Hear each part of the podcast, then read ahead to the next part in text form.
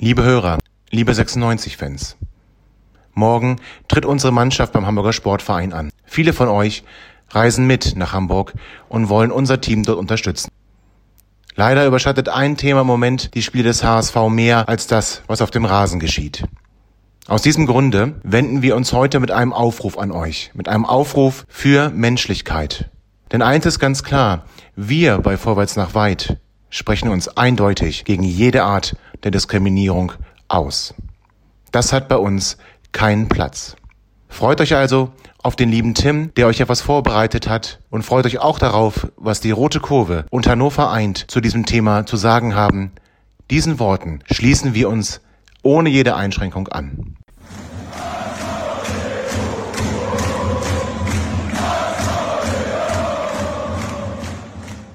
Hallo liebe Hörer, ich bin's mal wieder. Das hier ist keine reguläre Folge Vorwärts noch halt, nein. Ähm, das hier ist eine themenbezogene, wichtige Durchsage. Beziehungsweise, naja, wichtige Durchsage, ähm, dass man das eigentlich alles noch aufdröseln muss und dass ich mich dafür hier hinsetzen muss und ähm, etwas ins Mikrofon brabbeln muss, ist eigentlich traurig genug. Das, liebe Hörer, liegt aber nicht an euch, das liegt nicht an Fußballfans, sondern das liegt an dem Stil der Berichterstattung von Medien, die in der Lage sind, eine ganze Nation zu spalten. In dem Fall spreche ich von der Fußballnation Deutschland. Ich spreche von der Sportbild. In den letzten Wochen und Monaten, hm, da gab es ganz viel zu diskutieren und, und, und zu reden. Insbesondere im letzten Monat. Denn am 7.8. hat die Sportbild Baccariata aufs Korn genommen. Baccariata, für alle, die es nicht wissen, ist ein aktueller Fußballspieler vom Hamburger Sportverein. Jatta wuchs nach eigenen Angaben ohne Eltern in Afrika auf und kam im Zuge der Flüchtlingskrise im Jahr 2015 durch die Sahara über das Mittelmeer und Italien aus, dem West, aus einem westafrikanischen Staat nach Deutschland. Dort wurde er im niedersächsischen Botel in der Nähe von Bremen in die Akademie von Lothar Kannenberg eine Jugendhilfe und Bildungseinrichtung aufgenommen. Die Akademie vermittelte Jatta, der laut seinen eigenen Angaben bis dahin nur gelegentlich an Wochenenden in einer Art Fußballschule und ansonsten nur auf der Straße Fußball gespielt hatte, ein Probetraining bei der A-Jugend von Werder Bremen. Gelegentlich an Wochenenden, wie gesagt. Für den SV Werder kam er an, in einem Testspiel zwischen einer Auswahl aus Jugendspielern und der zweiten Mannschaft von Hannover 96 zum Einsatz. Werder Bremen bot dem, dem Spieler damals daraufhin einen Vorvertrag an, den dieser allerdings ablehnte, da ihm nur ein festes Arbeitsverhältnis einen Aufenthaltstitel mit dem Beginn der Volljährigkeit im Juni 2016 gesichert hätte. Anfang 2016, im Januar, absolvierte Jatta ein zweitägiges Probetraining bei, dem, bei den Bundesliga-Profis des Hamburger Sportvereins und, und hinterließ laut ähm, Bruno Labbadia damals einen sehr, sehr guten Eindruck. Da eine Erstregistrierung eines minderjährigen Spielers oder Menschen generell ähm, bei Nicht-Staatsbürger des Landes ist, sobald der eben kein Staatsbürger des Landes ist, ist es halt so, dass in dem Fall er erstmals registriert werden muss. Und unzulässig ist es, ob er dann zunächst verpflichtet werden kann. In der Folge trainierte Jatte dann halt auch in, mit seinem Individualtrainer und ähm, nahm abends an dem Training des Oberligisten Bremer SV teil. Gleichzeitig ging er noch zur Schule und lernte Deutsch. Eine Woche nach seinem 18. Geburtstag unterzeichnete Jatta am 13. Juni 2016 einen Dreijahresvertrag beim Hamburger Sportverein, was für weltweite Berichterstattung sorgte. Ein Flüchtling, der nach Deutschland kam, wird Bundesliga-Profi eigentlich eine Geschichte wie gemalt. Im August 2016 erhielt er einen an das Arbeitsverhältnis gekoppelten Aufenthaltstitel bis zu seinem Vertragsende 2019. Einen, Asyl, einen Asylantrag stellte Jatta nie. Das ist ungefähr ja, was sehr Allgemeines, was man zu Baccariata wissen muss.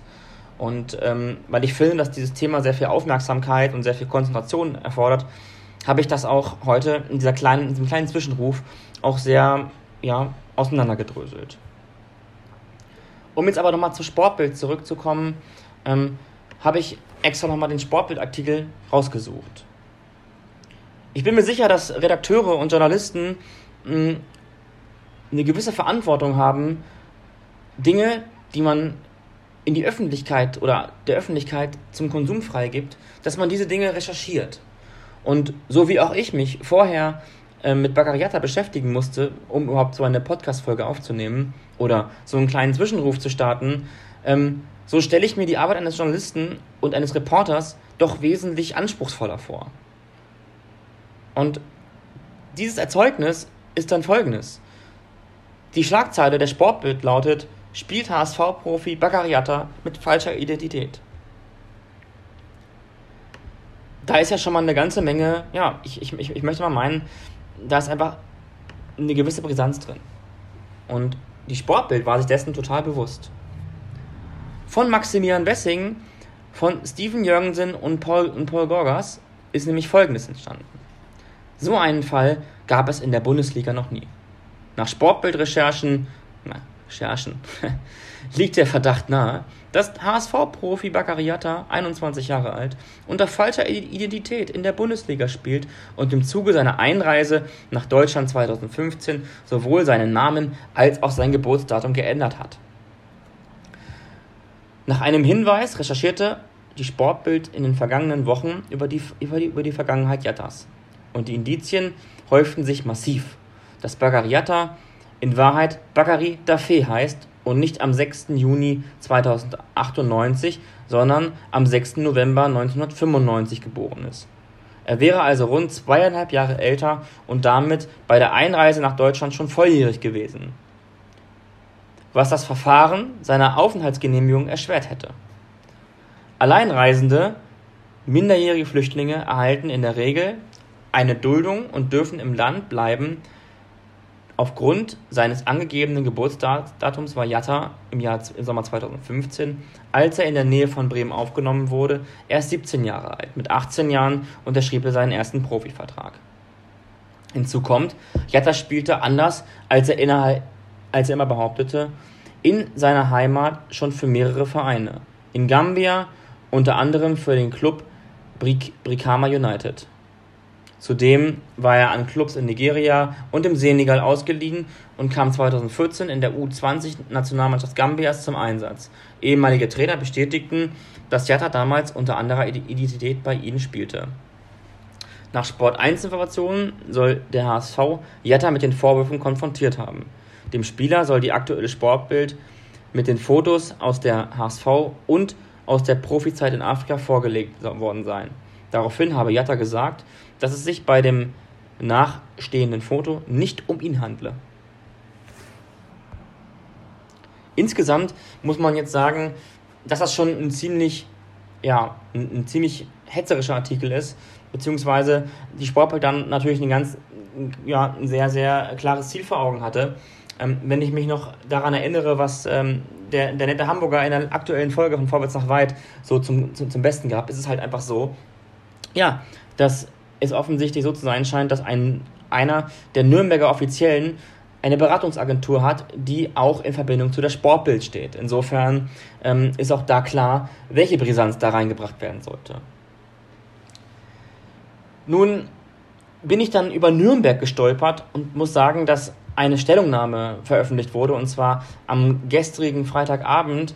Ich ähm, habe auch da nochmal ganz genau nachgelesen und insbesondere aufgefallen ist mir, ähm, dass die Begründung für den, ja, für den Einspruch, den der, der 1. FC Nürnberg eingelegt hat, mh, aufgrund des Spiels des Hamburger Sportvereins beim 1. FC Nürnberg, dass der 1. FC Nürnberg haushoch verloren hat, mh, gab es dann also den Einspruch beim, beim Sportgericht. Und ähm, da möchte ich mal kurz zitieren, dass für den zugrunde liegenden Sachverhalt gibt es im deutschen Profifußball keinen vergleichbaren Fall oder allgemein anwendbare Handlungsmuster. Es geht im ersten FC Nürnberg allein um die sportjuristische Klärung des Sachverhaltes. Die Entscheidung darüber obliegt nun dem zuständigen Sportgericht des DFB. Ja. Ja, naja, es ist halt eben scheiße, wenn man der Meinung ist, man müsste so, man müsste irgendwie den, den Ball jetzt irgendjemand anders zuspielen, damit das geklärt werden muss. Erstens ist es überhaupt nicht die Aufgabe des ersten FC Nürnberg und auch nicht die Aufgabe des Hamburger Sportvereins, das zu klären, sondern es ist die Aufgabe des DFB und dass ein Fußballverein jetzt nach, ja, nach, einem, nach einer deutlichen Niederlage sportjuristische ähm, Konsequenzen ankündigt und dies auch dann umsetzt, indem sie sich beim Sportgericht melden, ist eigentlich schon eine absolute Unverschämtheit. Weil wo soll das denn anfangen und, so, und wo hört das überhaupt auf? Ähm, was ist denn, vielleicht spielen wir jetzt gegen Hamburger Sportverein und der Hamburger Sportverein, der, der, der überprüft mal, ob, ob Emil Hansson, der die Hamburger 4 aus dem Stadion geschossen hat, denn wirklich auch ein Schwede ist. Also wo fängt das an und wo hört das auf? Und im Zuge dieser ganzen Berichterstattung und im Zuge dessen, dass Vereine wie der Karlsruher SC, der erste FC Nürnberg und der VfB Bochum da juristisch sich offensichtlich einer, einer Klärung bemühen, ähm, hat das natürlich auch vor den Fanszenen keinen Halt gemacht. Und Baccariata ist erheblichen Anfeindungen und Pfiffen ausgesetzt worden. Was dieser Mensch auszuhalten hat und auszuhalten hatte, kann ich mir nur sehr schwer vorstellen. Nun ist es so, dass natürlich ich als Fan mich dafür interessiere, was denn eigentlich ähm, Hannover 96 da jetzt da, da, dahin, dahingegen tun möchte. Hannover 96 ist der nächste Gegner des Hamburger Sportvereins. Ähm, die spielen morgen um, 5, um 13.30 Uhr ähm, im Volksparkstadion.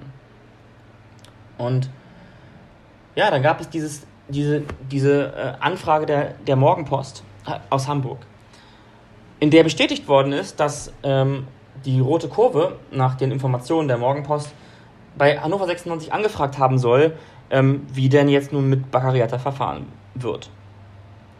Nun ist auch ganz klar, dass die Äußerungen von Martin Kind und auch von Mirko Slomka darauf schließen lassen, ähm, das ist so etwas, was ich so, wie ich es verstehe, dass Hannover 96 keinen Einspruch einlegen wird, ganz egal, wie dieses Spiel ausgehen wird.